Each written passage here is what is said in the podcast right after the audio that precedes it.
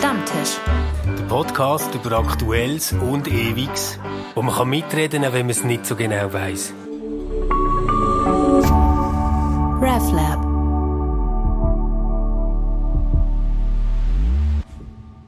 Die Familie von der Anne Frank ihrer Tante ist 1929 auf Basel emigriert. Die haben seit 1929 in der Schweiz gelebt und die Familie Frank hat die Familie häufig besucht, zu Familienfest oder eben für die Ferien auch. Und dann sind sie miteinander auf Adelboden in die Winterferien. Wir haben Fotos von der Otto Frank mit dem Winterpulli und der Margot Frank ähm, ja, zwischen dem schneebedeckten Chalet steht. Ähm, die Mutter von der Anne Frank am Schleifschuh fahren und dann natürlich die Sommerferien im Engadin in Sils Maria. Herzlich willkommen bei einer neuen Ausgabe des Podcast Stammtisch, wo wir aktuelle Themen aus Kultur, Politik, Religion und Gesellschaft besprechen. Unser heutiges Thema ist Anne Frank und die Schweiz.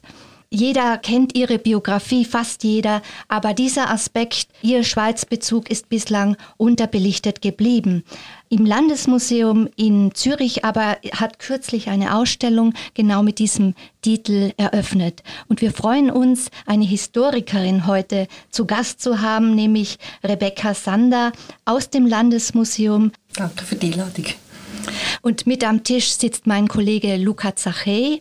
Und Luca, du bist letzte Woche berührt, sogar betroffen von dieser Ausstellung zurückgekommen. Und ich freue mich auch sehr, dass du heute hier sitzt. Hallo.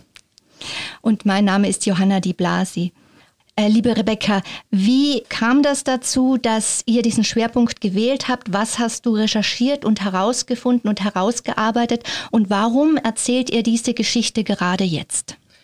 Vielleicht zu der letzten Frage zuerst, warum dass wir das gerade jetzt erzählen. Äh, wir sind im Moment an einer Zeitenwende äh, mit dem persönlichen Bericht der Holocaust-Überlebenden. Die Holocaust-Überlebenden, die es noch gibt, sind Kinder während dem Zweiten Weltkrieg und sind jetzt hochbetagt und die werden sterben. Und die Frage ist, was passiert, wenn wir ihre persönlichen Stimmen nicht mehr haben, wo über das berichten, die uns erzählen, die uns ermahnen ähm, und die uns dazu anhalten, dass wir das nie mehr sollen passieren und ja, und die Frage ist, was machen denn die nachgeborenen Generationen, was machen wir?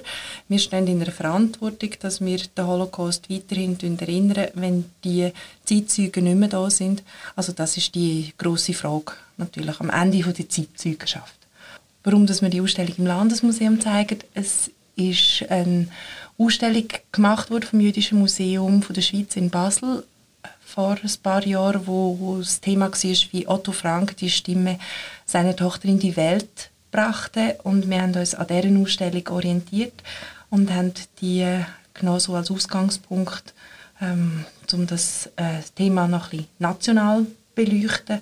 Ähm, dann der Anne Frank ihres Tagebuch ist ein Buch, das die meisten Leute kennen. Es gehört zu den meistgelesensten Büchern der Welt. Ihre Erinnerungen sind zum Sinnbild geworden für die Erinnerung an den Holocaust. Und ähm, der Schweizbezug ist einer breiten Öffentlichkeit sicher so nicht bekannt. 1936 noch hat sie Urlaub gemacht in der Schweiz, sogar zweifach.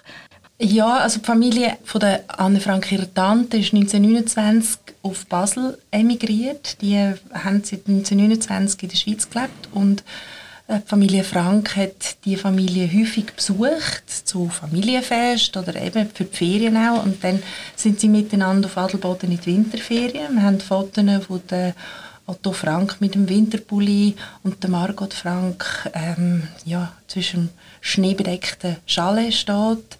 Ähm, die Mutter von der Anne Frank am Schleifschuh fahren und dann natürlich die Sommerferien im Engadin in Sils Maria. Das hat eine, eine verwandtschaftliche Bedeutung. Es ist eine von der, ähm, von der Cousinen von der Anne Frank, ihrem Großvater, hat dort äh, eine Villa gehabt, hinter dem Waldhaus, hinter dem Hotel Waldhaus, die Villa Larette. Die gibt es immer noch heute und es hat heute dort ein kleines Denkmal für Anne Frank. eben die Familie, die Villa ist im Familienbesitz und darum sind, ist die Familie Frank dort in die Sommerferien gegangen und wenn man auf Sils Maria geht, dann findet man den einen oder anderen äh, Erinnerungspunkt schon heute noch. Und wir sind da 1936, also drei Jahre nach der Machtergreifung. Das Leben von jüdischen Familien war ja schon stark überschattet. Wie, wie war denn das für die Familie damals da 1936 in, in diesem Jahr? Also die Familie äh, Frank ist zu dem Zeitpunkt schon nicht mehr in Deutschland gewesen. Ähm, die Anne, ihre Tante, ist 1929 auf Basel und der Anne, ihre Familie, die sind 1933, 34 auf Amsterdam. Und der Anne, ihre Großmutter, ist 1933 auf, äh, auf Basel gezögert zu ihrer Tochter, hat Frankfurt verloren. Ihre Heimat, wo sie seit Jahrhunderten, wo die Familie seit Jahrhunderten gelebt hat. Also 1936 ist effektiv niemand mehr von der Familie Frank in Deutschland gewesen. Aber natürlich ähm, hat das äh, hat die Machtergreifung das Leben von allen Jüdinnen und Juden geprägt. Und wir wissen von Archivmaterial, dass ähm, die Familie von der Anne Frank, ihrer Tante in Basel, sehr aufmerksam Zeitungen gelesen haben, auch die süddeutsche Zeitung. Also die haben sehr genau gewusst, was in Deutschland passiert und haben das sehr genau verfolgt. Das ist sicher äh, sehr eine ungemütliche Situation für sie. Und dann 1936 verliert Anne Frank ihre Tante, ihren Mann, verliert seine Stelle. Er schafft in Basel bei einer deutschen Firma und die deutsche Firma tut die Arisierung, die sogenannte Arisierung nachvollziehen und er muss also seine Stelle als Direktor von dieser Firma, die er führt, abgeben und ist damit stellenlos und ähm, hat kein Einkommen mehr. Und das ist in der Schweiz sicher nicht so gut, wenn man als deutscher Emigrant in den 30er Jahren äh, in, in der Schweiz ist und dann plötzlich keine Stelle mehr hat, dann wird der Aufenthaltsstatus ein bisschen prekär. Ja, ich denke, das werden wir auch noch vertiefen. Ich möchte vorher Luca fragen. Luca, ist dir irgendein Bild oder ein Satz aus der Ausstellung jetzt besonders äh, nahe gegangen und in Erinnerung geblieben?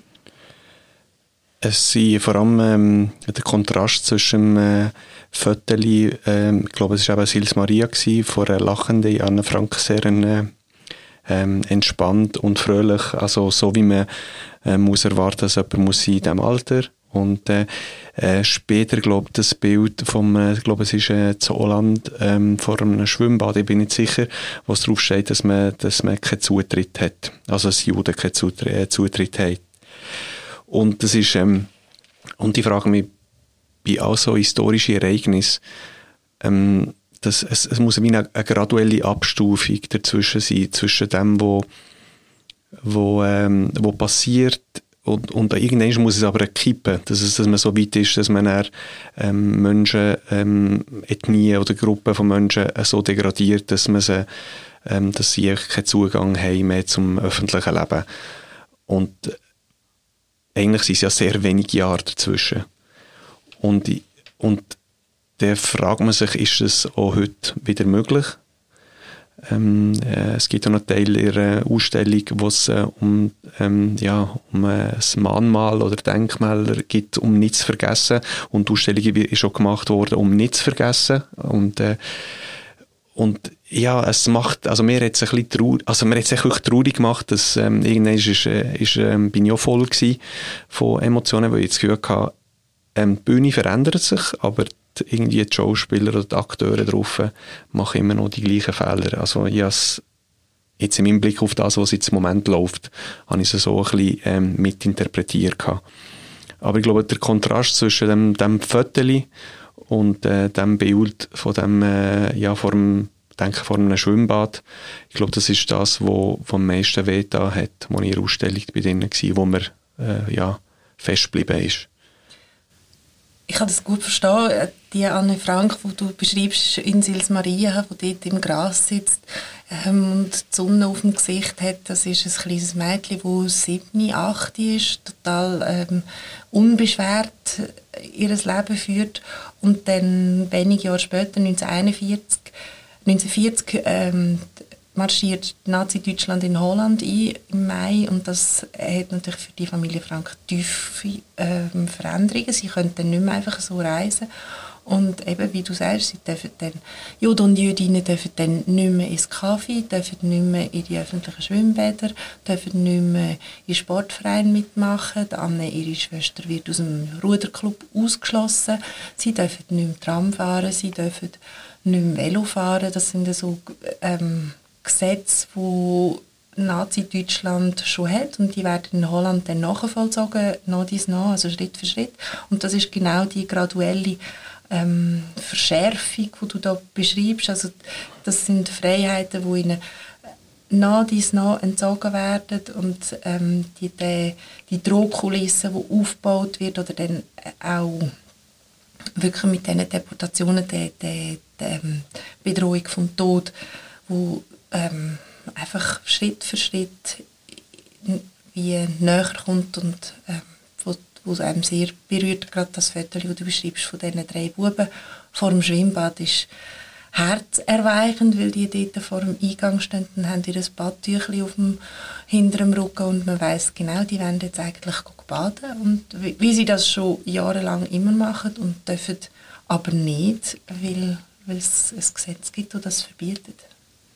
Mir ist es auch so gegangen, diese Assoziationen zu unserer eigenen Zeit, die Diskussion Das Boot ist voll thematisiert ja ihr ja auch in der Ausstellung. Damals hieß es, Flüchtlinge nur aus Rassengründen, zum Beispiel Juden, gelten nicht als politische Flüchtlinge. Das war im Sommer 1942 und nur wenige Wochen später war das Jahr, dass Anne Frank da direkt untertauchen musste, eben in Amsterdam.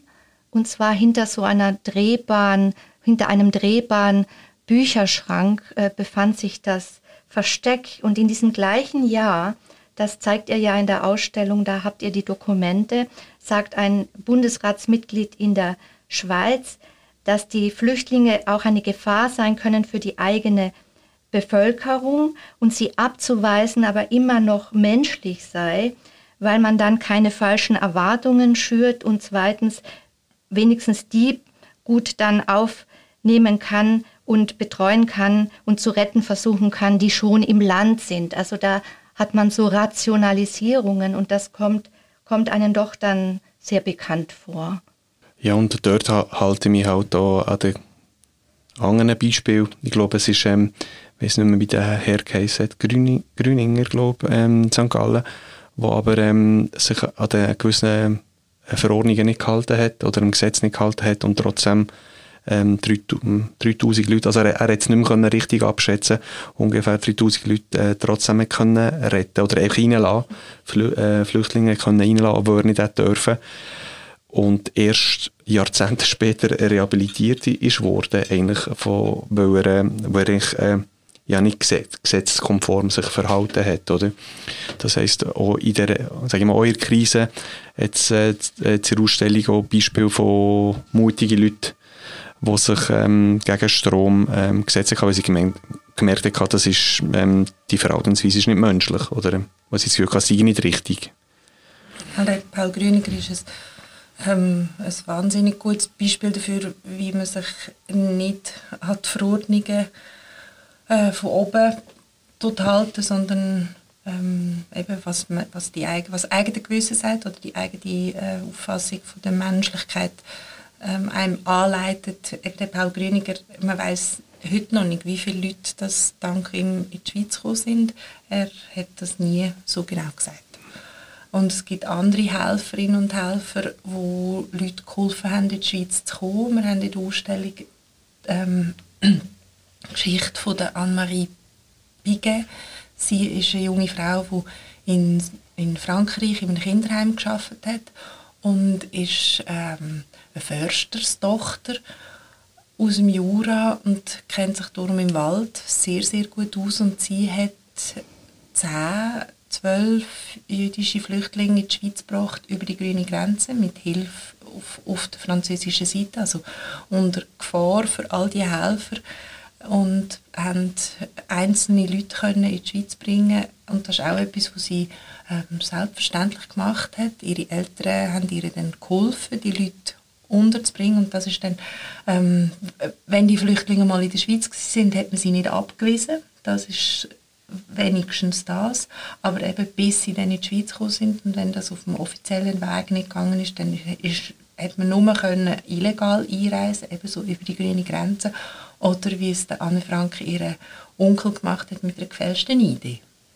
Und ein anderer Onkel, der hat es von Frankreich aus versucht und hat es nicht geschafft, in die Schweiz zu kommen, ist umgekommen in einem Konzentrationslager und ich habe mich gefragt, haben denn, hat denn die Familie Frank, also der Zweig in Amsterdam, auch versucht, in die Schweiz zu kommen? Ich weiß nicht, ob sie versucht haben, in die Schweiz zu kommen. Sie haben sicher versucht, ähm, also ich kenne keinen Beleg dafür, dass sie versucht haben, in die Schweiz zu kommen, aber es gibt Schriftstücke, die belegen, dass sie versucht haben, auszureisen auf Amerika oder auf Südamerika. Das ist ähm, das weiß man. Der Otto Frank hat für seine Familie äh, um Einreise in den USA gebeten. Dann ist äh, das Konsulat in Rotterdam zerbombt worden und ihr Antrag ist vernichtet worden. Also haben sie nochmal müssen von vorne anfangen. Und der Otto Frank hat alles probiert. Er hat dann probiert, seinen beiden Schwager ähm, zu schreiben, die, die um Hilfe zu beten, wo vor ein paar Jahren vorher ausgewandert sind auf Amerika und in der Nähe von Boston geschafft haben. Und die haben aber nicht genug finanzielle Mittel gehabt, um dieser Familie zu helfen. Man musste Bürgschaft übernehmen äh, und Kosten für das Einreisevisum. Und der Otto Frank schreibt dann einem Jugendfreund von ihm, das ist der Erb von den Macy's Kaufhäuser.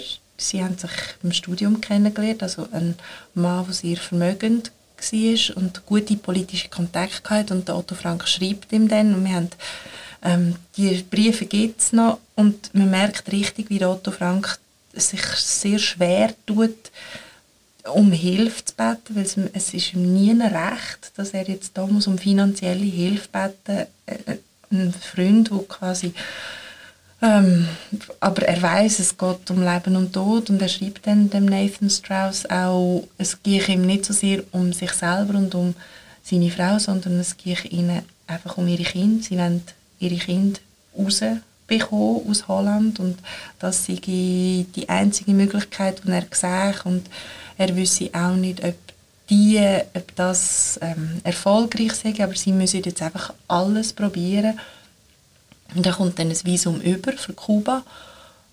Und dann zehn Tage später treten die USA in den Krieg ein und damit ist äh, das Visum verliert seine Gültigkeit, die Grenzen für Amerika sind zu und es ist ähm, Otto Frank klar, dass er nicht wird können ausreisen und sie tun alle ihre Ressourcen von, den, von dort an ins äh, Versteck investieren. Nochmal zur Grenze, zur Situation an der Grenze. Mir ist ein Bild, sie hat sich sehr eingeprägt, diese Flüchtlingstracks, Leute, die aussehen, als wären sie aus dem Büro gekommen und ähm, aus irgendwelchen Fabriken und sie sind da mit Koffern unterwegs, irgendwie im Gebirge. Und da war das wohl so, dass der eidgenössische Pressedienst untersagt hat, solche äh, Fotografien, solche Bilder den Schweizern zu zeigen. Mhm. Ja, es gibt, gibt Fotomaterial, wo äh, im Bundesarchiv aufbewahrt wird mit einem Zensurstempel drauf. Also der, der Bund hat kontrolliert, was für Fotos dass man, das veröffentlicht werden und was die Öffentlichkeit soll erfahren das Selbstbild war ja sehr stark. Die Schweiz ist ein Bollwerk der Demokratie gegen diese diktatorischen Staaten ringsum. Aber es gab da ja auch dann so Abkommen. Es gab mit Deutschland ein Abkommen, dass jüdische Bürger ein rotes J für Jude in ihren Reisepass gestempelt bekamen. Was hat es da damit auf sich dann gehabt? Oder was für Konsequenzen hatte das konkret, wenn die dann in die Schweiz kommen wollten? Ja, Konsequenzen sind ganz klar gewesen, dass ähm, also hm, der Stempel ist eingeführt worden auf Bestreben von der Schweizer Behörden, die gesagt haben, äh, sie müssen irgendwie eine Handhabe haben, um die jüdischen Leute, die an die Grenze kommen, können erkennen und um die können zurückschicken Und ähm, sie haben dann mit den deutschen Behörden, also ihr Anliegen an die deutschen Behörden getragen und haben, irgendwie sind die beiden Staaten haben sich darauf geeinigt, dass man Jüdinnen und Juden ein rotes J in Stempel macht.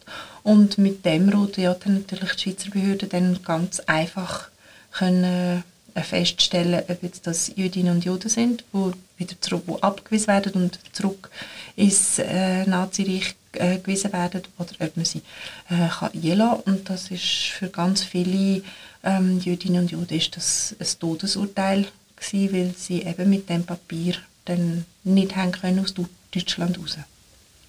Eine Ausstellung mit dem Titel Anne Frank und die Schweiz, die auch fokussiert auf Verwandte, die, die äh, zumindest in einen Onkel, der da an der Grenze ähm, abgewiesen wurde. Letztendlich wurden, glaube ich, 25.000 jüdische Menschen abgewiesen.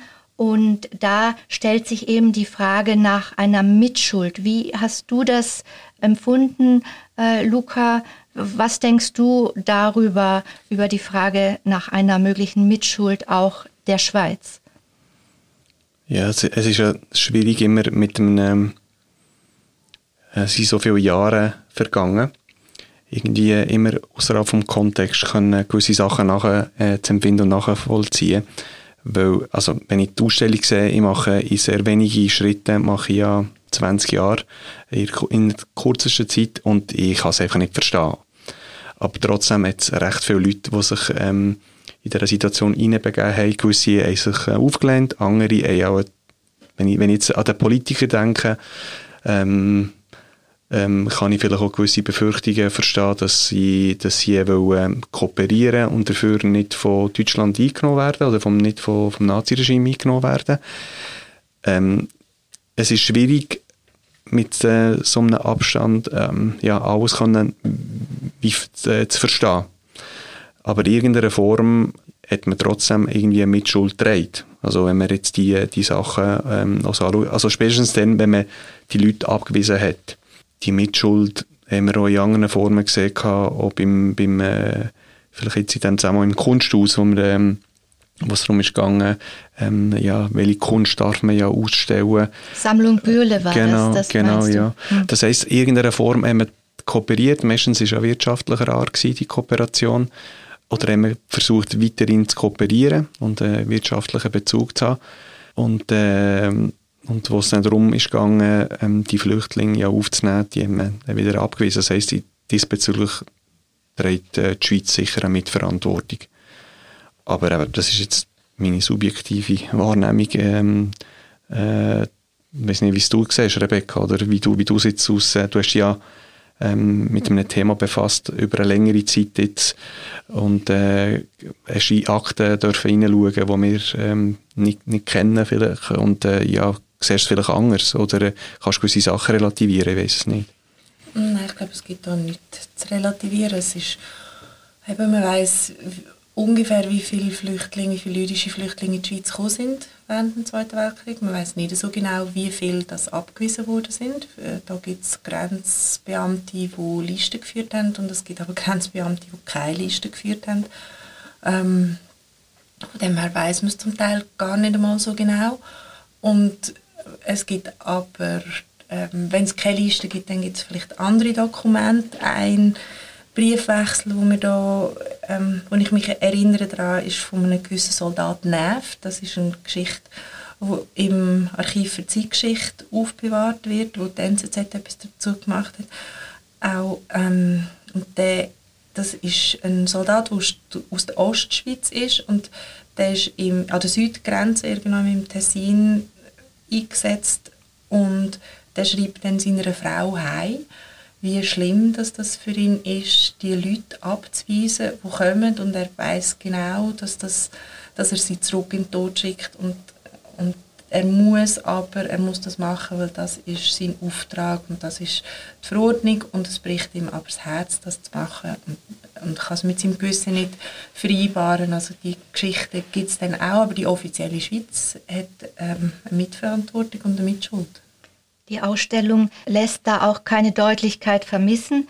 es steht ja dann ganz deutlich, 25.000 ähm, jüdische Menschen, also während des Krieges, in den fast sicheren Tod geschickt. Die Schweiz trägt eine Mitschuld an ihrem Schicksal. So steht das ja in der Ausstellung. Gab es da irgendwelche Diskussionen oder war da von Anfang an klar? Nein, das so. ist heute unbestritten. Dass, ähm, sind auch dank der Forschungen vom Bergier-Bericht in den 90er Jahren ähm, ist das der Stand der Forschung. Und nicht nur war es vielen verwehrt reinzukommen, auch diejenigen, die das große Glück hatten, in der Schweiz zu sein, auch das macht die Ausstellung deutlich, hatten ziemlich lange einen unsicheren Status. Das lässt sich auch wieder, oder ihr macht das auch wieder an der Familie Frank fest. Nämlich da war das so, dass Deutschland praktisch denen, die schon im Ausland lebten, in dem Fall die auch die Großmutter von Anne Frank seit 1933 schon in Basel lebte, den Bürgerstatus aberkannt haben. Und die kamen dann in diese merkwürdige Situation und, und ja auch beklemmende, dass sie als Staatenlose von der Schweiz dann gar nicht eingebürgert wurden. Und Hannah Arendt hat sehr viel darüber nachgedacht, dass diese Verknüpfung von Menschenrechten und Bürgerrechten problematisch ist, nämlich im Ernstfall dann gar nichts nützt, weil wenn kein Staat sich für dich zuständig fühlt, dann bist du ja eigentlich schutzlos. Ja, genau. Das, äh, das Nazi-Deutschland hat den Aus, ähm, den schon ausgewanderten Jüdinnen und Juden 1941 die, deutsche Staatsbürgerschaft entzogen. Und das ist für die Anne ihre Tante und ihre Familie und dann ihre Großmutter dann so gewesen, dass sie 1942 im April einen Brief bekommen haben vom deutschen Konsulat mit der Information, sie müssen jetzt ihre deutschen Pässe abgeben und damit sind sie dann von einem Tag auf den anderen staatenlos und haben keine, ähm, keine Staatsangehörigkeit mehr. Und ähm, sie versuchen sich dann einzubürgern zu lassen in der Schweiz und das gelingt ihnen aber nicht, mehrfach nicht. Das gelingt ihnen erst 1952 beim dritten Versuch. Dann kommen sie die Schweizer Staatsbürgerschaft über. Und was das dann geheißen hat für das Gefühl von der Sicherheit, wenn man ähm, wenn der Ernährer der Familie kein Einkommen mehr, seine Stelle verloren hat und die ganze Familie keine, keine Staatsbürgerschaft mehr hat, dass man staatenlos ist und ohne Arbeit, das, ich glaube, das können wir uns gar nicht recht vorstellen, was das ähm, mit einem macht, was das für einen bedeutet. Das mit dem Tagebuch, darauf fokussiert ihr und ihr habt auch dieses Tagebuch tatsächlich äh, ihr stellt das aus. Also das ist so ein Buch mit so einem karierten Stoffeinband, so irgendwie wattiert. Ich kenne solche Tagebücher noch aus meiner Kindheit und Jugend. Ein Punkt ist auch, dass ihr sagt, das Publikmachen ist ja auch von der Schweiz aus erfolgt. Das ist ja vielen gar nicht so bewusst. Und im letzten Raum ist das auch ganz stark ein Thema. Ähm, Luca, wie hast du das empfunden, diesen letzten Raum, dieses Kapitel, wo es ja auch um Vermarktung dieser Geschichte geht? Ähm, das, habe ich, das hat mich überrascht, das habe ich vorher nicht gewusst.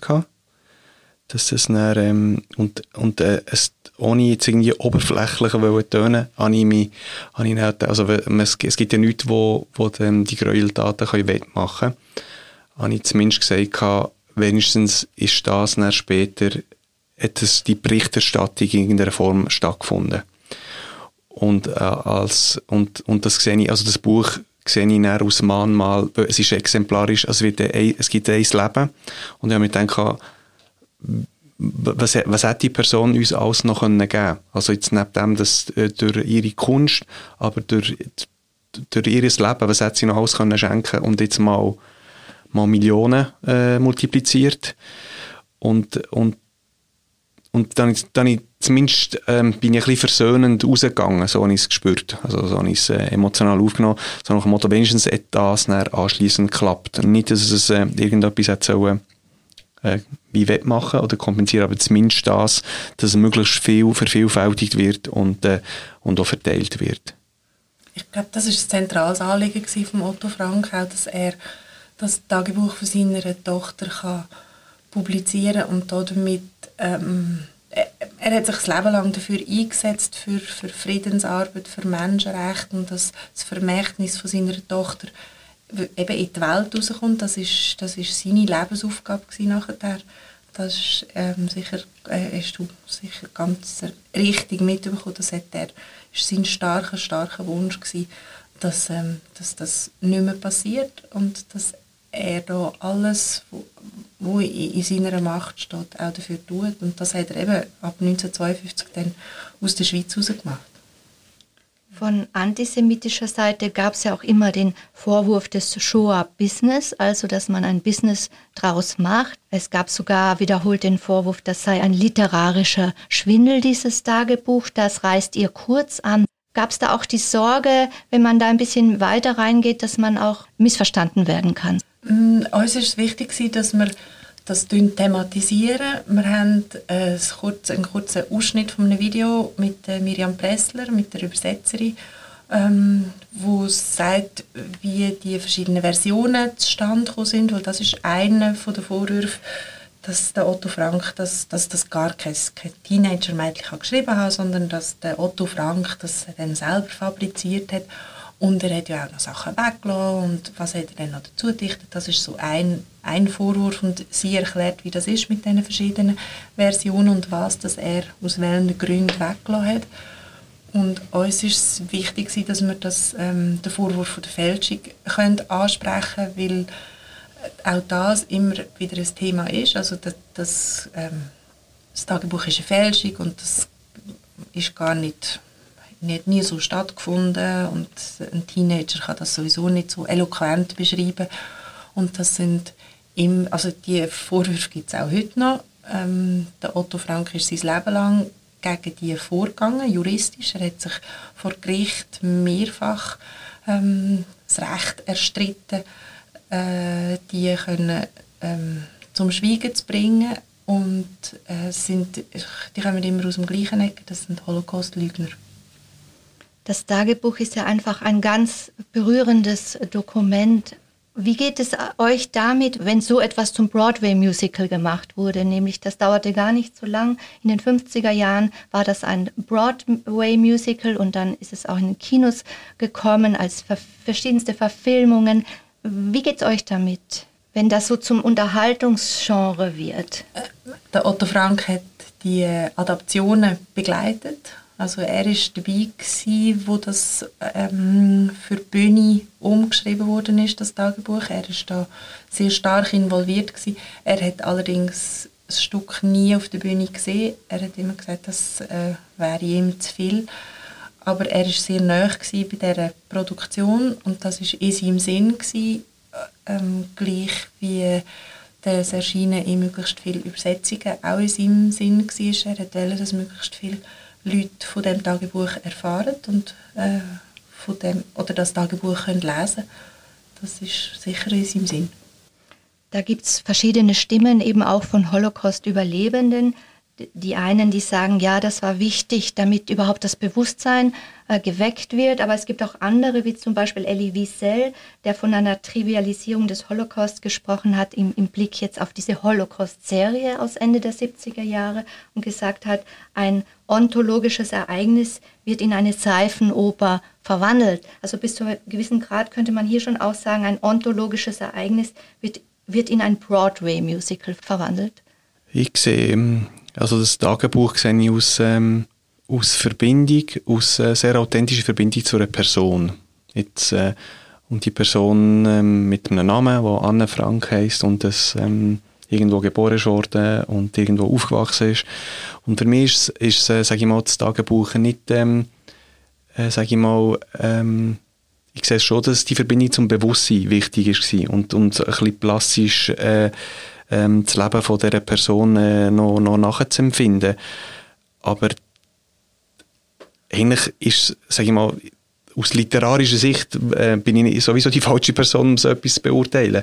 Ähm, mir hat es einfach plastisch vor Augen äh, geführt, was, was so eine Person äh, in, in diesem Alter empfunden hat, äh, welche Ängste sie hatte, sie, wie sich das könnte anfühlen wenn man jahrelang eingesperrt ist, in einem Versteck ist. Und äh, alles, äh, was dann noch äh, gekommen ist, ist, äh, ist einfach unglaublich schlimm. Und ähm, man kann es nicht rückgängig machen, aber man soll es einfach nicht vergessen, damit es einfach nicht noch passiert. Ja. Anne Franks Tagebuch wird immer eines der großen Bücher der Weltliteratur sein.